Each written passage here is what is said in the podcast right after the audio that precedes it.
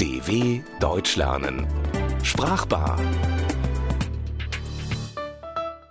Kraut und Rüben. Die deutsche Umgangssprache präsentiert sich mitunter als wahre Fundgrube für seltsame Wendungen. Da wird am Schlafittchen gepackt, ein Gedöns gemacht und mancherorten sieht's aus wie Kraut und Rüben. Man stelle sich folgende Szene vor. Zwei Kollegen befinden sich im Büro eines Dritten. Da poltert einer los. Mein lieber Mann, das sieht ja hier wieder aus wie Kraut und Rüben. Jetzt reicht's mir aber, den nehme ich am Schlawittchen und dann aber schnurstracks zum Chef mit ihm. Jetzt mach doch nicht so ein Gedöns, am Ende bist du doch der Gelackmeierte. Damit lassen wir die beiden allein im heillosen Durcheinander eines Büros, in dem es chaotisch aussieht, eben wie Kraut und Rüben. Ein Haufen von Rüben, an denen das Kraut, die Rübenblätter, noch dran sind. Wenn man auf jemanden stocksauer ist, möchte man ihn schon gerne mal am Schlafittchen packen. Das Schlafittchen ist abgeleitet von den Wörtern Schlagfeder bzw. Schwungfeder. Wenn man Vögel am Flügelgelenk, dort wo die Schlagfedern ansetzen, festhält, dann können sie nicht mehr davonfliegen.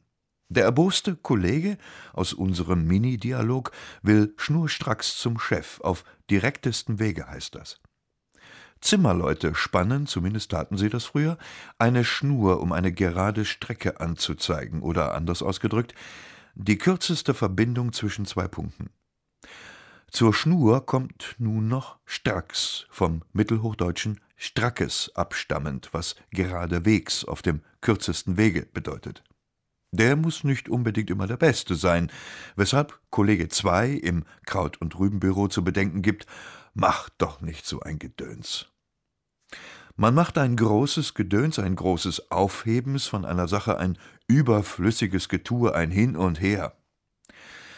Das Hin und Her führt uns auf die Spur dieses seltsamen Ausdrucks. Gedöns hat nichts, wie man vielleicht vermuten könnte, mit Getön oder Getöse, sondern mit Gedense, dem alten Wort für hin und herziehen, zu tun. Der wohlmeinende Kollege hätte auch sagen können, mach keinen Quatsch, mach keine Dummheit. Quatsch machen heißt aber auch Unsinn machen. Netten, freundlichen Unsinn. Wir haben den ganzen Abend Quatsch gemacht ist der Ausdruck für harmlose Blödelei, lustiges Miteinandersein. Quatsch von Quatt abstammend bedeutet eigentlich schlecht, ja böse.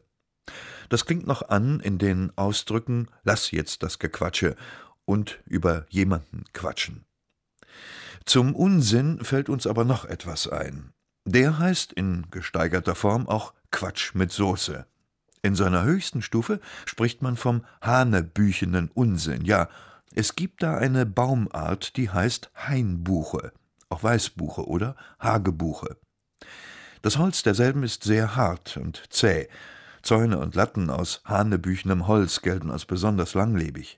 Denen kann nichts etwas anhaben. Hanebüchenem Unsinn auch nicht. Und gegen hanebüchene Dummheit ist absolut kein Kraut gewachsen verflixt und zugenäht. Wir müssen ja auch noch dem Gelackmeierten ein paar klärende Worte zukommen lassen. Aber der harmlose Fluch verflixt darf äh, auch nicht so einfach im Raume stehen bleiben. Also, verflixt ist eine sprachliche Entstellung aus verflucht und Ausdruck heftigen Ärgers. Verdammt nochmal und verflixt nochmal bedeutet dasselbe. Mit verflixt und zugenäht hat es jedoch eine besondere Bewandtnis. Mit gewisser Wahrscheinlichkeit stammt der Ausdruck aus der Welt der schlagenden Studentenbewegungen. Wenn ein Student auf dem Paukboden einen schweren Schmiss, also eine richtige Schnittwunde bekam, musste die mitunter sofort zugenäht werden. Aber verflixt und zugenäht, davon lassen wir uns doch nicht aus der Fassung bringen.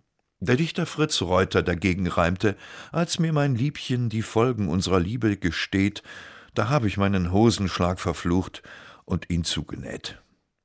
Zu spät, möchte man sagen, denn immerhin war das Mädchen die Gelackmeierte. Dieser Ausdruck hat tatsächlich mit Lack zu tun. Lack ist das glänzende Äußere, und dieses kann täuschen. Die bittere Wahrheit ist unter der Lackschicht verborgen. Wer sich vom Glanz blenden lässt, ist, wenn er Pech hat, der Gelackmeierte. DW Deutsch lernen Sprachbar. Mehr auf dw.com/deutschlernen.